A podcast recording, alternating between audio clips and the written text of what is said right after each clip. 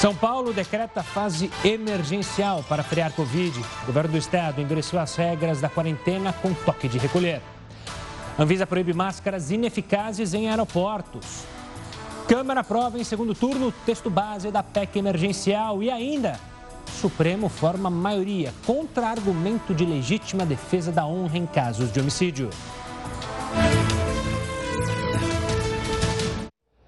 Olá, muito boa noite. Seja bem-vindo ao Jornal da Record News, que também está ao vivo no nosso canal do YouTube e na página do Facebook da Record News.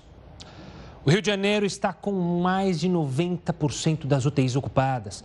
Nós vamos agora até o estado conversar com a repórter Adriana Rezende. Boa noite, Adriana.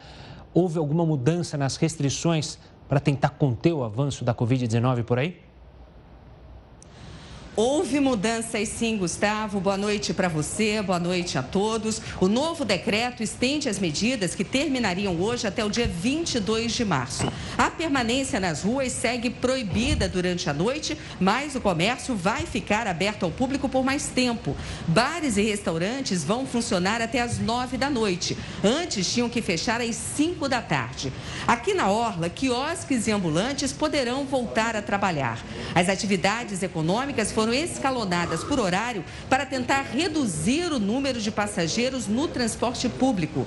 Escolas, templos e academias seguem abertos sem restrição de horário, mas festas e eventos públicos permanecem proibidos. O Rio tem hoje 91% das UTIs ocupadas. Do Rio de Janeiro, Adriana Rezende para a Record News. Do Rio para a Bahia, onde a situação também é preocupante. 88% dos leitos de UTI estão ocupados. 418 pacientes estão na fila de espera de internação na UTI. Já para internação em leitos clínicos, 237 pessoas estão no aguardo.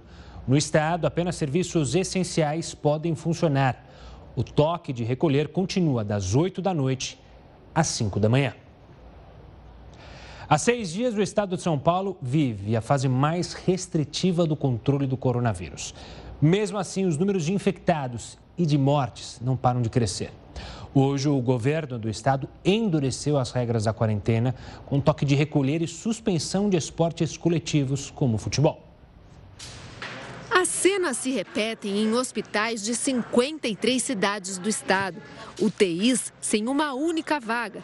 Nas duas últimas semanas, as internações e mortes por Covid cresceram mais de 30%. A luz de alerta nunca esteve tão acesa. São mais de 9 mil pacientes internados em UTI, um número quase 50% maior do que no auge da pandemia no ano passado. Outras mil pessoas aguardam na fila por um leito. O Comitê de Saúde do Estado explicou que a equação para atender a todos que precisam não é simples por causa da velocidade de transmissão do vírus. O jeito é fazer com que mais pessoas saiam de circulação. Por isso, setores essenciais vão sofrer restrições a partir de segunda-feira. Foram 20 dias consecutivos de um recorde batido atrás do outro superando internações e também mortes no nosso estado. Hoje temos 2.046 casos aguardando as regulações para exames, para internações em enfermaria e unidades de terapia intensiva. E é exatamente por isso que nós precisamos implementar uma fase emergencial. Na chamada fase emergencial, fica proibido o serviço de retirada em todos os setores. O cliente não poderá ir a bares e restaurantes para pegar encomendas. Templos e igrejas podem abrir, mas as celebrações coletivas ficam suspensas. As atividades esportivas também. O Campeonato Paulista de Futebol, por exemplo, vai parar por duas semanas. Praias e parques não podem ter circulação. Funcionários de repartições públicas e atividades não essenciais só podem trabalhar de casa. E as escolas da rede estadual vão entrar em recesso e abrir apenas para merenda. Mesmo assim com horário agendado. A recomendação é que as redes municipais e privada adotem a mesma prática. Antecipar os recessos e férias, se for possível, para todas as redes, é a nossa recomendação. Além disso, a orientação é que entre 8 horas da noite e 5 horas da manhã, ninguém saia de casa sem justificativa.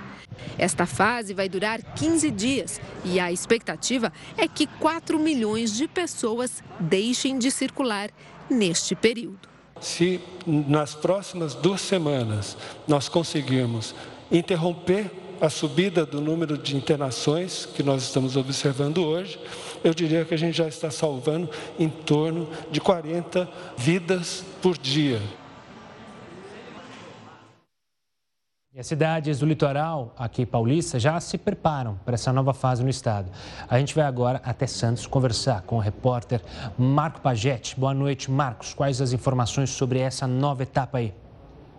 As decisões tomadas pelas prefeituras da Baixada Santista foram anunciadas logo depois da reunião do Conselho de Desenvolvimento da região, o Condesb. Por isso, nós estamos aqui com o prefeito de Santos, que também é presidente do Condesb, Rogério Santos. Prefeito, como ficam as praias a partir desse decreto estadual? As praias ficam fechadas e aqui na cidade de Santos seremos mais restritivos. Pelo decreto estadual era a partir de segunda, nós já fecharemos sábado e domingo. O intuito da antecipação é porque teremos um fim de semana com sol e não queremos que tenha fluxo de pessoas de outras regiões que venham para cá para usufruir das nossas praias. Como vai funcionar a fiscalização? Vai ter gradil? Calçadão está liberado? A melhor fiscalização é a informação, que é feito no boca a boca, através da imprensa, e da consciência das pessoas, a consciência individual.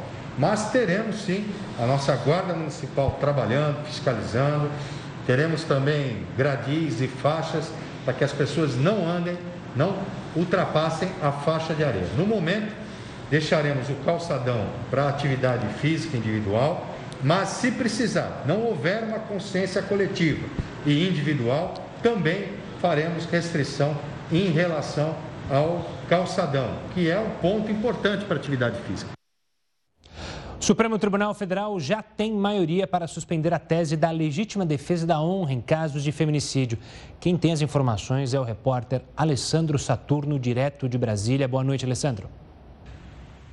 Olá, Gustavo. Boa noite para você e a todos que assistem a Record News. Bom, até agora, seis ministros já votaram para manter a decisão liminar de Dias Toffoli. Ele considerou inconstitucional a aplicação do argumento de legítima defesa da honra em processos de assassinato de mulheres pelos companheiros. Mesmo não prevista na legislação, essa tese ela já vem sendo utilizada há 30 anos para justificar crimes em casos de traição.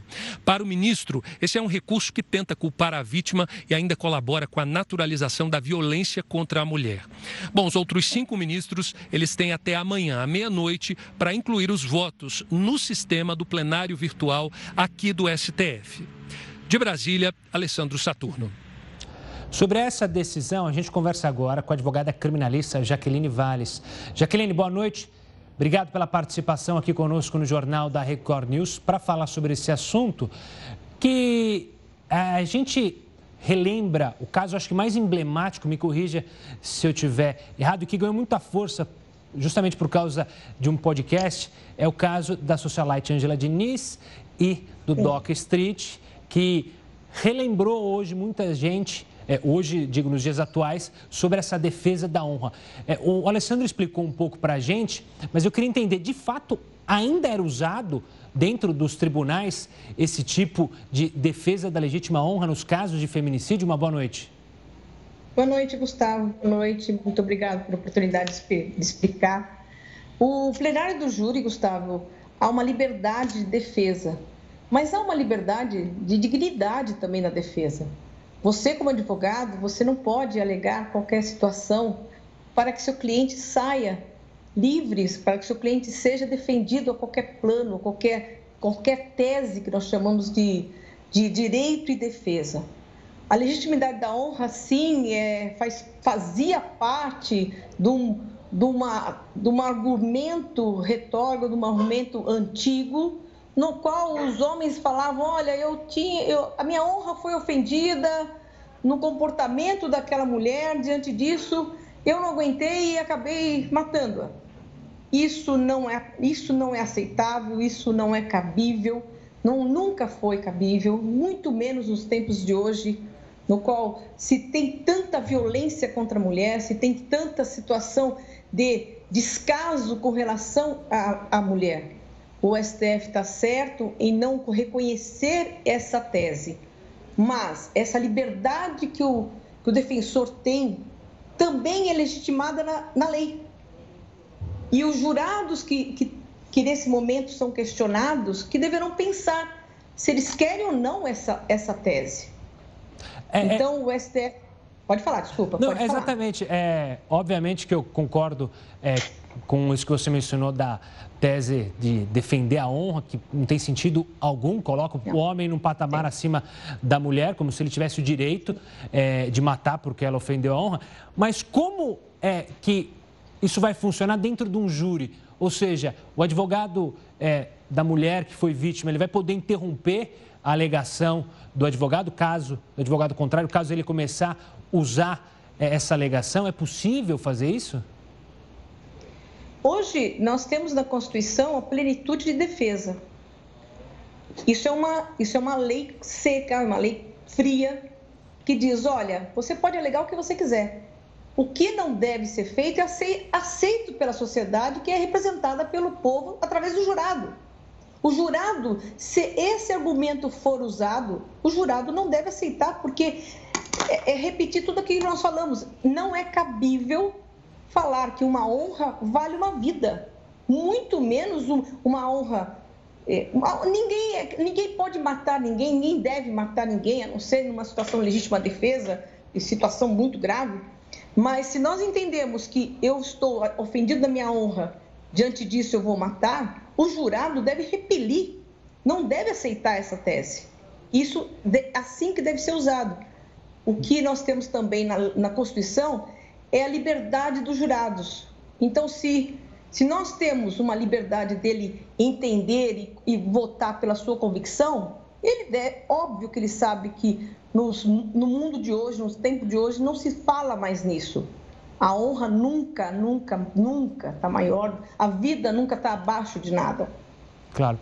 Doutor, então, a, óbvio que a decisão é, que está sendo tomada, ainda não acabou o julgamento, é bom lembrar, é, lá do STF, é, ela é um avanço, mas esse avanço ainda tem que ser um avanço maior pela sociedade. Justamente você mencionou os jurados, é bom lembrar que num crime contra a vida vai para o júri popular, não é o juiz que decide é, se o acusado vai ser condenado ou não, né? São as pessoas que fazem parte do júri. Então, esse é um pequeno passo é, que a nossa sociedade tem que caminhar em vários outros aspectos, o respeito, a vida no respeito, principalmente a mulher? Exatamente, Gustavo. Você tem toda a razão. Você tem toda a razão. A aceitação dessas teses, dessas teses ruins, dessas teses desrespeitosas, tá? Ela está na mão do, do, do, da própria sociedade, que são os jurados. Basta eles dizerem não, não aceito essa tese, que o, o acusado não vai ter nenhum benefício sobre o ladito. Ele, ele fez, não, essa tese é, é, não é cabível, não é, não é plausível, eu não vou ouvir isso, eu não vou aceitar isso. Logo, aquele que alegar não vai ter efeito nenhum e não deve ter efeito nenhum. E também vale essa mesma tese, é, eu vou relembrar também o caso que eu mencionei há pouco, é, da Ângela Diniz, que durante esse julgamento era sempre imputado à mulher o comportamento para a ação do homem. Isso também é, entra nessa é, leva aí do STF ou você acha que isso ainda pode ocorrer? Toda vez que a pessoa mata outra em razão do comportamento, que ela não concordou com aquele comportamento, esse, esse homicida, ele tem agravado a sua pena. Essa pena é muito maior do que qualquer outro que possa comparar. Então, quando a mulher é, é, colocada num patamar, olha, você desrespeitou o homem, você não agiu de acordo com a vontade do homem, esse, essa motivação do homicídio já traz a esse criminoso um, uma punição muito grande. Então ela não é aceita, não é aceita há muito tempo, não é aceita. Jaqueline, obrigado pela participação aqui conosco, falando sobre essa decisão.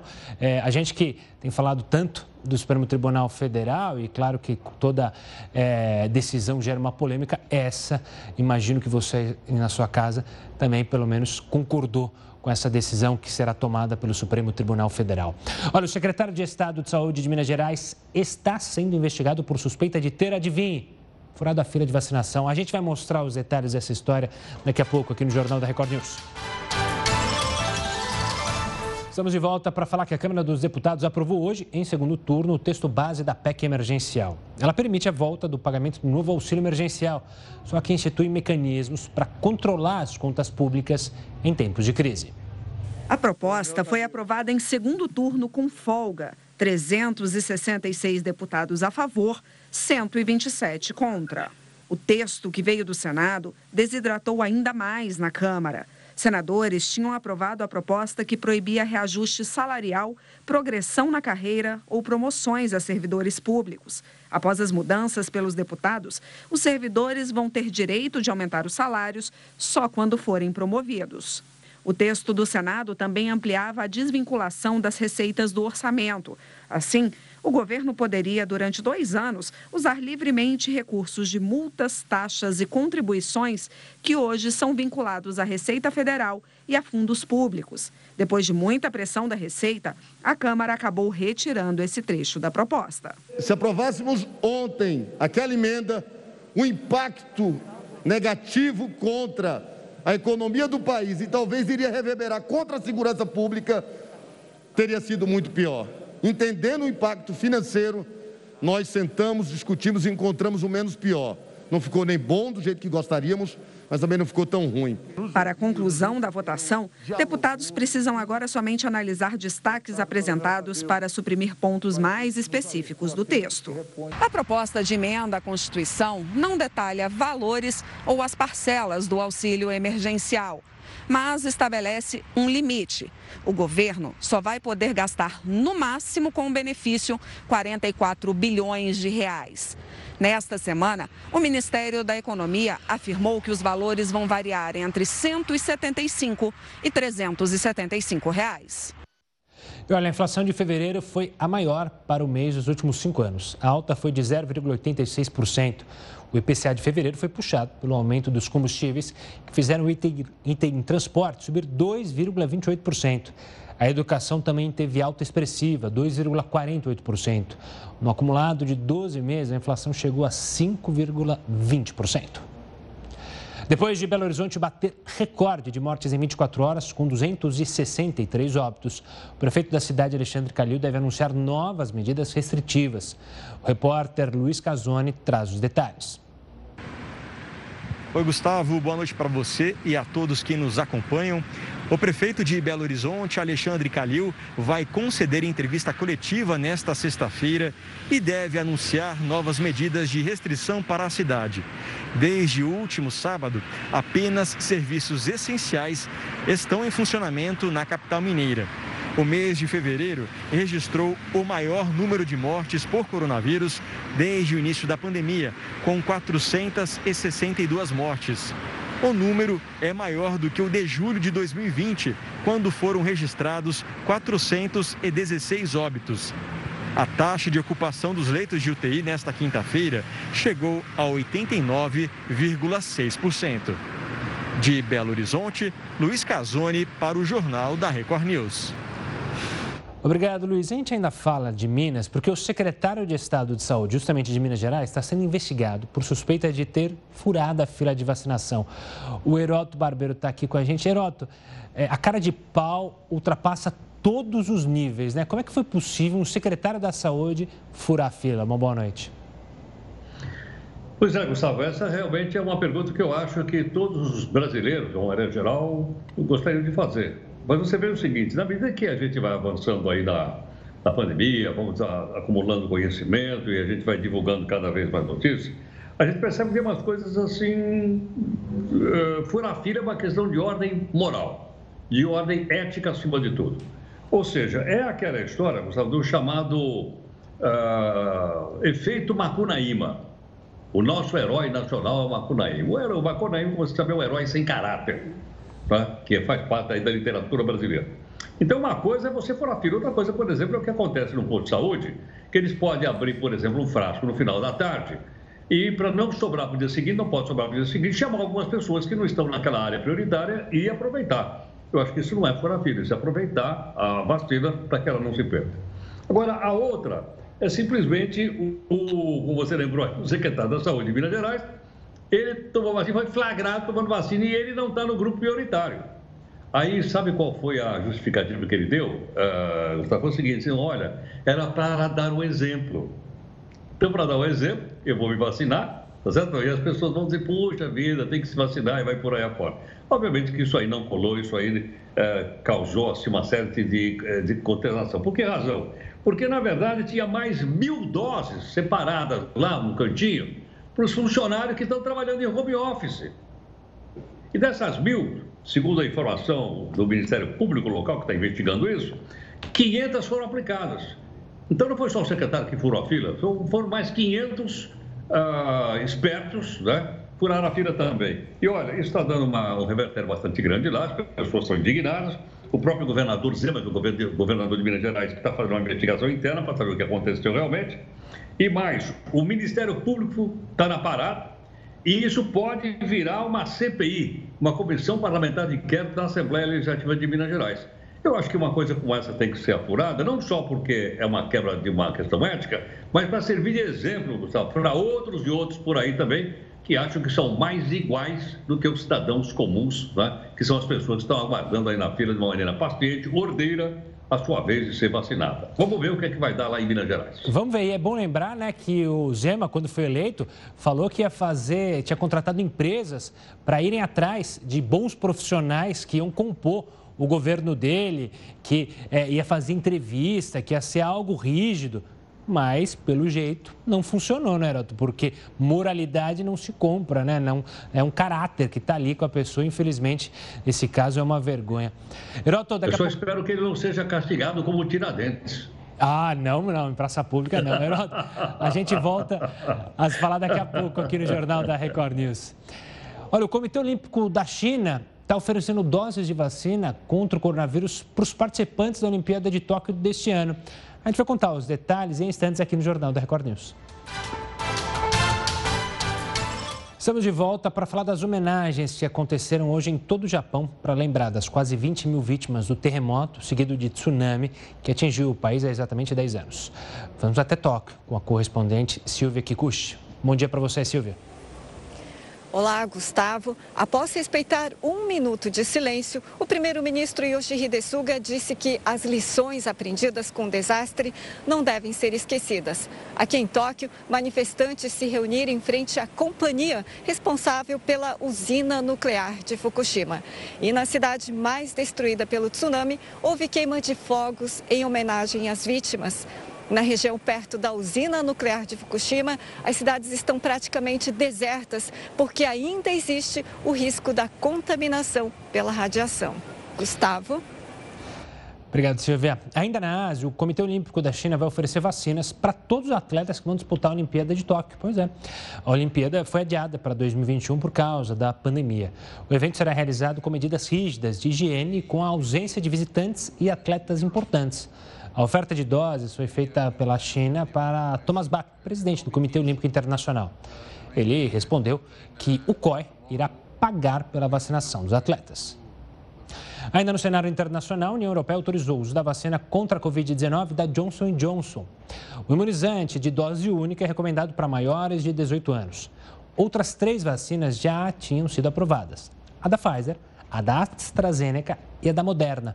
O anúncio chega no momento em que a União Europeia busca acelerar a vacinação nos 27 países do bloco. Por falar em acelerar a vacinação, a OMC, que é a Organização Mundial do Comércio, discute uma possibilidade de suspender patentes de vacinas e medicamentos contra o coronavírus durante a pandemia. O Brasil é contra essa quebra provisória proposta por Índia e África do Sul. Essa trégua só duraria enquanto a maior parte da população mundial fosse vacinada. A gente convidou o advogado Gabriel Leonardo, que é vice-presidente da Associação Brasileira de Propriedade Intelectual, para entender o que é a quebra de patente que a gente mencionou, proposta aí pela Índia e África do Sul. Antes de mais nada, obrigado pela participação aqui conosco, Gabriel. Então, para começar nossa conversa e até é, deixar o pessoal de casa a par, o que seria a quebra de patente? Muito obrigado, Gustavo. Um prazer estar aqui com você. É, esse termo quebra de patentes é usado de uma forma muito pouco técnica, porque é até difícil dizer. Historicamente, ele é usado para designar a licença compulsória das patentes. O que, que são é, patentes e o que seria licença compulsória, né?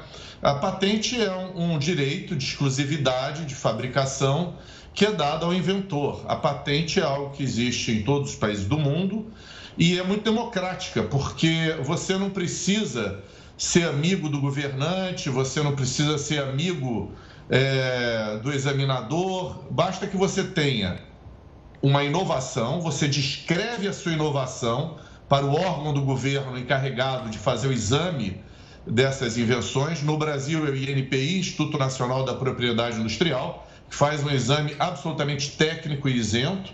E se a, a gente está diante de uma inovação que agregue realmente ao conhecimento da humanidade, esse direito é concedido. É como um direito de propriedade, significa que só você pode explorar aquela invenção. Mas, assim como você pode alugar a sua casa, se você quiser, você pode conceder licenças voluntárias para que outras indústrias fabriquem aquela, aquela inovação pagando royalties. O que é licença compulsória? É quando, por vários motivos, e vamos aqui conversar um pouco sobre isso, é, é retirado do dono da patente o direito de negar-se a conceder a licença. Ele é obrigado a conceder a licença. Ele continua tendo direito a receber royalties, mas ele não precisa concordar com que terceiro passe a fabricar a sua inovação, seja uma máquina, seja um telefone celular, ou seja um medicamento, uma vacina ou um medicamento para tratamento. Muito bem, então esse diálogo que está acontecendo é muito interessante na esfera internacional, porque é, há, claro, uma angústia muito grande no momento atual. E vamos ser claros aqui: no Brasil, e eu diria em todo o mundo, o direito à saúde é um direito fundamental. E mais do que um direito fundamental, a questão da vacinação é muito interessante, porque enquanto todo o planeta não estiver vacinado, nós não estaremos todos protegidos. Claro. A vacina, ela tem um efeito extraordinário, que ela protege até quem não está vacinado. E há pessoas que, por razões médicas, eventualmente não poderiam tomar a vacina. Gabriel... Então é muito importante que a vacina esteja a, a, a disponível para todo mundo. E, Gabriel, pelo que você acompanha dessa, é, dessa conversa na OMC, desse debate sobre a quebra de patente, porque, pelo que você explicou, imagino que as pessoas em casa que estejam a par ficam se imaginando, como está faltando vacina, você quebra a patente, há mais locais que poderiam produzir as inúmeras vacinas que estão sendo descobertas diariamente e aí você consegue distribuir as vacinas então para países mais pobres, como é o caso do Brasil, como é o caso de países da África. É por aí, mas dá certo? Isso eu estou falando na teoria, imagino, né? Na prática, funcionaria? Pois é, é mais fácil falar do que fazer. Por que é, é, isso não é tão banal? No único caso que no Brasil a gente concedeu licença compulsória, em 2007, quando era ministro da Saúde, o ministro Temporão, é, era um medicamento para combater o HIV, né? Estávamos diante da pandemia da AIDS naquele momento. O Brasil demorou três anos para ter capacidade de fabricação local daquele medicamento efavirense. É, então, a gente simplesmente assinar um papel e dizer, ok, agora todo mundo pode fabricar, não vai ser uma panaceia, porque você precisa ter capacidade industrial não apenas para fabricar as vacinas aos milhões, que isso nós já temos e há fábricas em expansão. Mas nós precisamos ter capacidade de produzir o chamado IFA, ingrediente farmacêutico ativo. E o Brasil tem tecnologia para produzir o IFA também mas é mais difícil, demora mais. Hoje a gente está comprando o IFA da Índia, E a Índia não está vendendo na quantidade que nós gostaríamos, porque ela tem também limitações de fabricação. Então, o que está acontecendo hoje em dia, e a crítica da, também na Organização Mundial de Saúde é muito procedente, é que os países mais ricos estão comprando todos os estoques de vacina e não está sobrando para os países mais pobres. E isso é ruim para todos, porque nós precisamos realmente barrar a pandemia em todos os países do mundo. Então, essa uh, ideia de que a licença compulsória, a quebra de patente, vai resolver o problema é uma ideia falsa. O que resolve o problema é capacitação técnica, investimentos maciços em capacidade produtiva e, a partir daí, se o laboratório, que é titular, é dono da patente, se ele não quiser voluntariamente autorizar a fabricação, aí neste momento eu não veria problema nenhum, os instrumentos jurídicos existem, pode ser concedida uma licença compulsória. Mas por que, que a licença voluntária é sempre melhor que a compulsória? Porque a licença compulsória simplesmente diz o seguinte: o dono da patente não pode mais processar por infração, por violação do seu direito, quem estiver explorando a invenção. Mas o dono da patente não é obrigado a transferir o know-how, ele não é obrigado a ajudar na fabricação. Na licença voluntária, o dono da patente vem, manda técnicos, ajuda você a começar a fabricação o mais rápido possível. E a gente tem que começar a fabricação em 3, 4, 5, 6 meses. Não pode demorar 2, 3 anos. Como eu disse, demorou 3 anos da outra vez que a gente uh, recorreu à licença compulsória. Então, a licença compulsória é um instrumento jurídico legítimo, existe no direito internacional há praticamente 100 anos, desde 1925 e, se necessário, a licença compulsória, quebra de patente, poderá e deverá ser usada. Mas eu realmente não vejo como uma panaceia, como uma solução, porque ela sozinha não vai resolver o problema logístico de é, fabricação de bilhões de vacinas. Então, Tá eu vou pegar esse, essa, justamente essa, frase, essa fala, sua logística.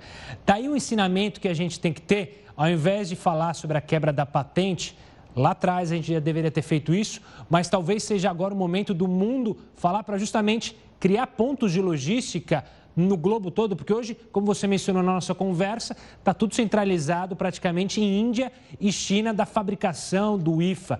Ou seja, é de se pensar de criar-se polos mundo afora, em regiões, na América do Sul, na América do Norte, na Europa, para justamente a gente ter, não ter futuros problemas relacionados a isso? Você está coberto de razão, Gustavo, e há muitos artigos científicos nas últimas décadas descrevendo o subinvestimento em vacinas do mundo todo, não é só no Brasil, nos países desenvolvidos também.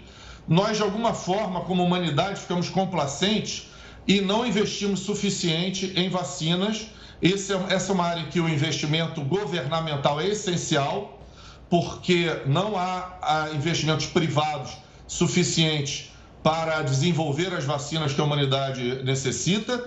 E sim, nós precisamos de polos de fabricação regional, como você mencionou, precisamos de investimentos é, estatais, governamentais sérios, e aí sim um esforço mundial, porque, como eu falei no começo, enquanto não houver a vacinação global, nós estaremos todos vulneráveis.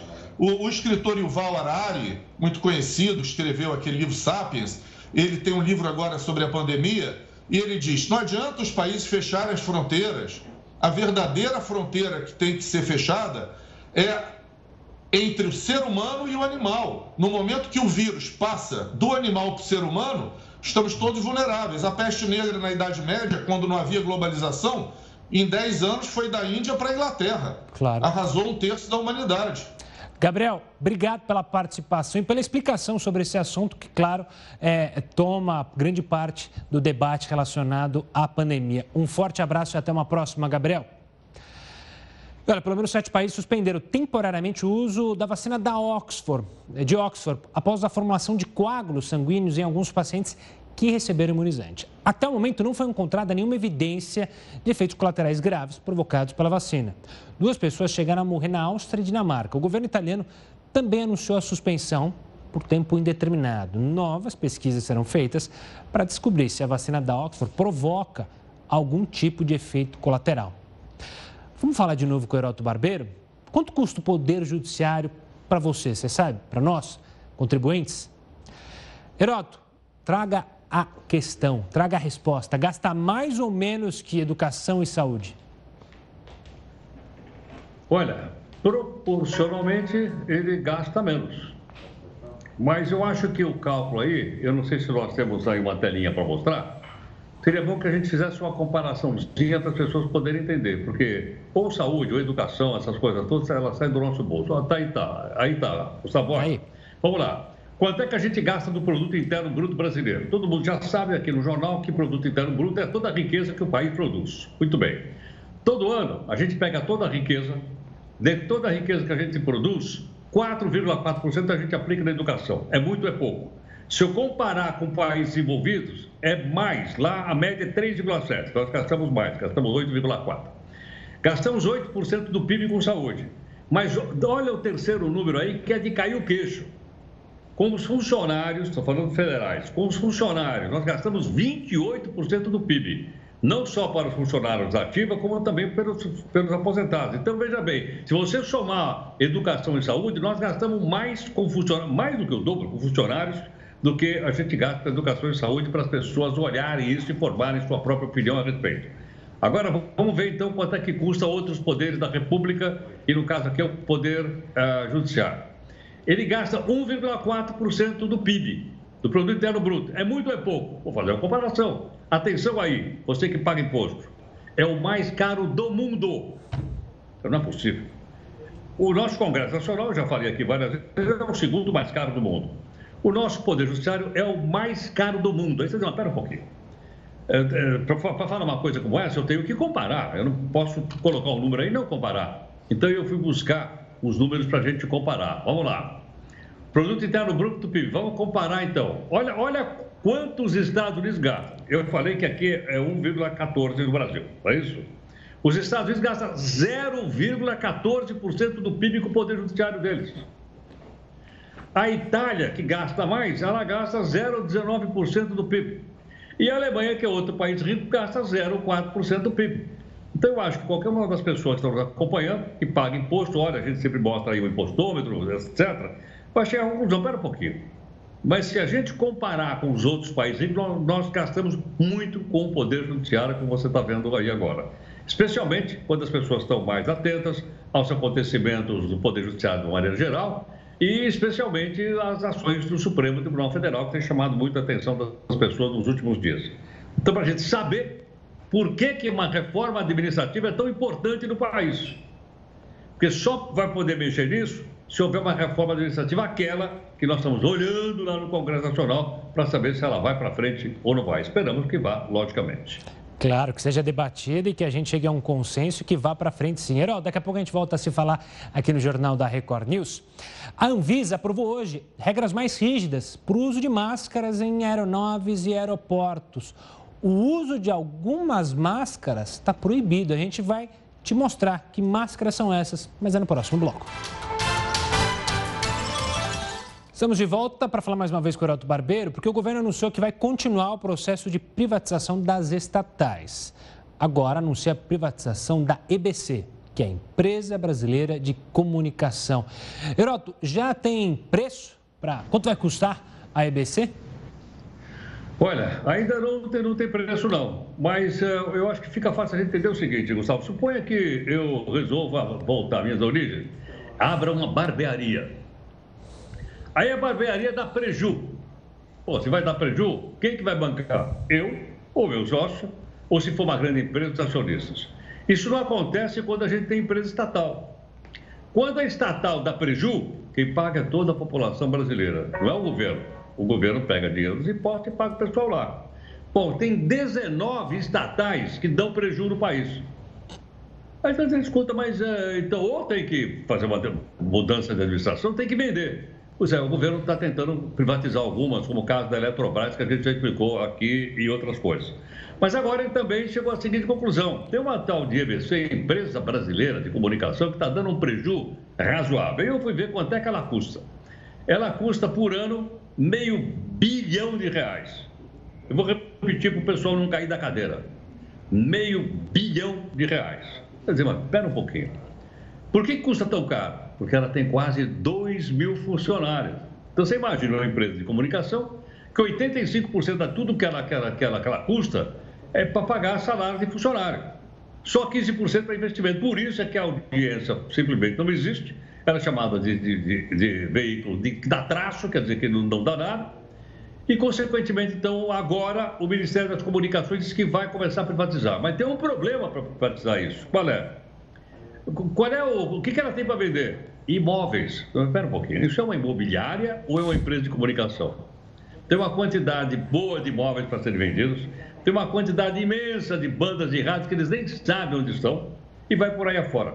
Então, é por esse motivo que uh, a EBC deve ser privatizada, porque não é possível que está faltando grana. Agora mesmo a gente falou do dinheiro aí do auxílio emergencial, e do outro lado a gente coloca dinheiro em, em, em, coisas que não são tão prioritárias. Isso não quer dizer que o governo não tenha que ter os seus canais de comunicação. Tem. Mas hoje faz como nós aqui. Usa a TV e usa também as nossas redes sociais, onde o pessoal manda os seus recadinhos aqui para nós. Não é isso, Gustavo? É isso aí, Heroto. Um bom descanso. A gente se fala amanhã aqui no Jornal da Record News. Forte abraço. Vamos falar da Anvisa agora? A Anvisa aprovou hoje regras mais rígidas para o uso de máscaras e aeronaves em aeroportos também. O objetivo é aumentar a proteção contra a Covid-19 nesses locais em meio ao agravamento da pandemia. A regra proíbe o uso de alguns tipos de máscaras e a gente separou que máscaras são essas? A gente tem na tela as imagens aí é, sobre essas máscaras que serão proibidas. É, vamos lá, a gente tem o acrílico de plástico. Sabe qual é o acrílico de plástico? Aquela que é transparente, que muita gente acabou é, deixando, usando porque mostrava a boca. Então, não pode. Máscaras PFF2 é aquelas que tem umas válvulazinhas que aparecem do lado que você pode trocar, também não pode, que é para escapar o ar, mas se escapa o ar, entra o ar e aí também foi proibido, pode entrar o, o vírus ou escapar o vírus. Lenços e bandanas de pano, que no começo muita gente acabava usando, está proibido, isso para aeroportos e aeronaves. Vamos para outra tela que também tem mais informação agora das eficazes, aquelas que são as melhores, não só para os aeroportos e para os é, é, aviões, mas também para você usar em locais que o risco é maior. A N95, que a gente sabe, é aquela de hospitais, aquela mais cara, inclusive, né, que se usa nos hospitais. Tem a cirúrgica, que ela é descartável, é aquela que vende é, é mais fácil de encontrar nas farmácias, usando com ela a de tecido. A melhor tática é primeiro a cirúrgica, depois a de tecido, aí deixa ela bem vedada, bem juntinha ao rosto, que aí o ar não escapa, o ar não entra. Quer dizer, não o ar, né? mas a possibilidade de entrar o vírus, porque o ar fica, claro, circulando.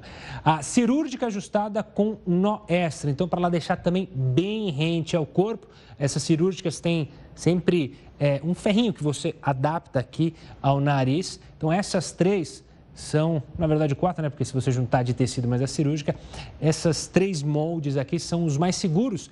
E aí não é que você tem que usar em todo lugar, mas se você vai num lugar fechado, por exemplo, que pode ter é, um número de pessoas maior, cinco, seis pessoas, a dica é usar essas daqui. A N95 é muito mais cara, mas a cirúrgica, junto com o tecido, é possível você de casa usar. Dito isso, use máscara.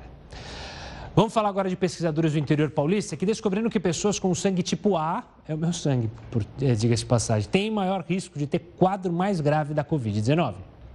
No estudo, foram avaliados 72 pacientes internados em UTIs do Hospital das Clínicas e do Hospital Estadual de Serrana. 37 deles eram do tipo A, onde a evolução da doença foi rápida e 28 do tipo O, que tiveram desempenho melhor ao tratamento. A desconfiança de que pacientes com sangue tipo A tinham mais resistência ao tratamento contra a Covid-19 surgiu na observação dos médicos nas UTIs. Nós observamos que havia uma, um número, uma proporção muito mais alta de indivíduos do tipo A na UTI com a Covid do que seria de esperar com base na nossa população.